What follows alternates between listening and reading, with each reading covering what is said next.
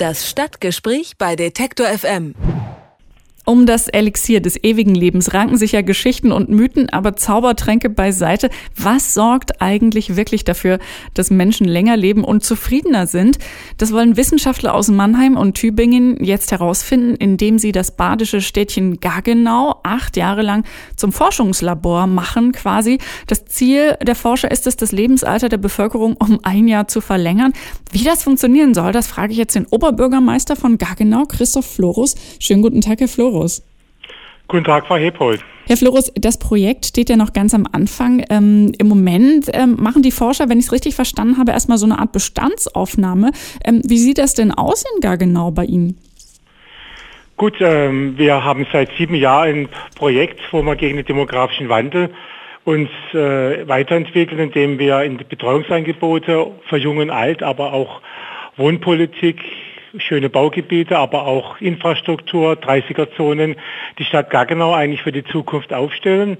Und so kam ich auch mit dem Professor Fischer zusammen, der das so interessant fand und das als Projekt, ob man das nicht auch untersuchen kann, ob diese Zufriedenheit, diese Lebensqualität auch deutlich auch die, das Leben Alter verbessert. Wie gesagt, ich bin nicht der liebe Gott, also wir können nicht äh, das Alter steuern. Was wir machen können, das haben Sie auch angedeutet, die Lebensqualität, die Lebenszufriedenheit verbessern. Aber sind Sie da quasi schon in einer guten Ausgangsposition, wenn man es richtig versteht? Also äh, was macht gar genau so lebenswert bisher? Gut, wir sind eine Kleinstadt mit äh, vielen kleinen Stadtteilen, die sehr zufrieden sind, im Schwarzwald, also idyllisch gelegen, haben aber auch die Industrie dort, wir haben Vollbeschäftigung und so gesehen ist natürlich ähm, das zum Leben ideal. Im Moment machen die Forscher ja erstmal so eine Art ähm, Befragung der Menschen, die ähm, bei ihnen leben und auch so ein bisschen, um vorzufühlen, was eventuell an, ich sag jetzt mal, offenen Baustellen äh, noch ähm, vorhanden ist. Und im nächsten Schritt wollen die Wissenschaftler dann sozusagen konkret auch Vorschläge machen, was noch verbessert werden kann. Was würden Sie denn sagen, was im Moment noch die größte offene Baustelle ist in Gargenau? Oh, da gibt es schon einige. Also so perfekt sind wir jetzt auch noch nicht. Ähm, natürlich einmal auch die Landschaftspflege, die ist eine sehr große Aufgabe und auch der Hochwasserschutz, der ist bei uns, wie gesagt, wir sind am, am Fluss gelegen. Da haben wir noch große Baustellen, aber auch in der Sanierung von Hallen und öffentlichen Gebäude sind wir immer dran. Also es ist schon noch einiges Dinge zu erledigen. Kriegen Sie denn als Oberbürgermeister auch ähm, von den Bürgern ja wahrscheinlich irgendwie so, ich, ich will jetzt nicht sagen ähm, äh, Zuschriften oder Beschwerden, wo Sie sagen, hier fehlt noch was, hier können wir noch was machen? Also haben Sie da so ein Gefühl, was den ähm, Menschen in gar genauso oft im Herzen brennt? Ja, zum Teil schon. Wir machen ja auch Befragungen, gerade jetzt in allen Stadtteilen, Lebenszufriedenheit, Lebensqualität, was fehlt, das machen wir gerade aber auch äh, in der Öffentlichkeit höre ich dann schon von Bürgern, was noch besser machen könnte und es passt eigentlich auch zu dem, was die Verwaltung, was wir mit dem Gemeinderat in den nächsten Jahren auch noch weiter fortführen möchten. Wir haben einen sehr engen Kontakt zu den Bürgern, möchten auch diesen Prozess in einer Bürgerwerkstatt begleitet haben, also dort werden auch die Bürger direkt eingebunden. Dieses aktuelle Forschungsprojekt ist ja auf acht Jahre angelegt. Jetzt frage ich mich als Laie, reicht das denn überhaupt, um rauszukriegen, ob sich die Lebenserwartung bei Gargenauern wirklich verändern kann? Also kann man sowas überhaupt messen oder bleibt es bei dieser Feststellung äh, Zufriedenheit, ja oder nein?